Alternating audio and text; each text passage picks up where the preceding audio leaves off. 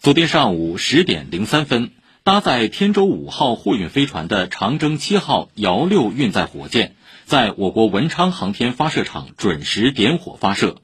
约十分钟后，天舟五号货运飞船与火箭成功分离，并进入预定轨道。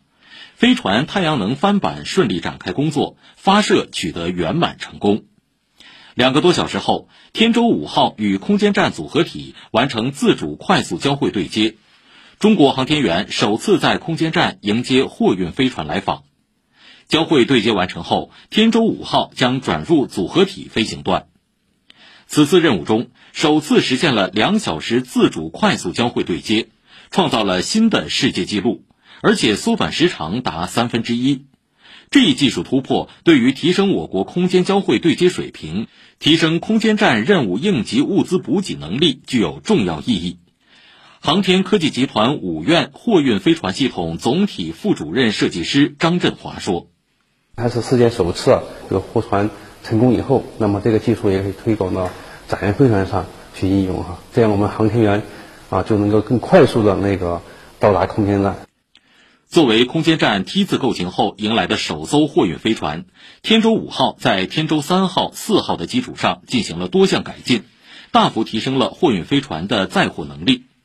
张振华介绍，作为目前世界上运货能力最强的飞船，天舟五号此次上行物资约六点七吨，其中航天员系统、空间站系统、空间应用领域的货物以及实验载荷超过五点二吨，携带补加推进剂一点四吨，将为神舟十五号乘组三名航天员六个月在轨驻留、空间站组装建造和空间应用领域提供物资保障。我们是装载了八个储箱，啊，天舟三号、四号呢，呃，只装载了四个储箱。为了便于维持空间站的长期的那个在轨的运营，所以我们这次也给空间站啊准备了呃很多它的一些重要设备的一些备份件，包括像你像那 CMG 啊，就是控制力矩陀螺，还有那个啊分流调节器啊。天舟五号货运飞船重约十三点二吨，长度十点六米。货物舱的直径可以达到三点三五米，科研人员通过更合理的布局，大大提升了货运飞船空间利用率，在相同的空间内可以携带数量更多、种类更丰富的载荷。此外，张振华说，天舟五号还搭载了我国首台空间应用燃料电池升空，计划开展我国首次燃料电池空间在轨试验。近年来，越来越多香港、澳门科学家深度参与中国航天工程任务。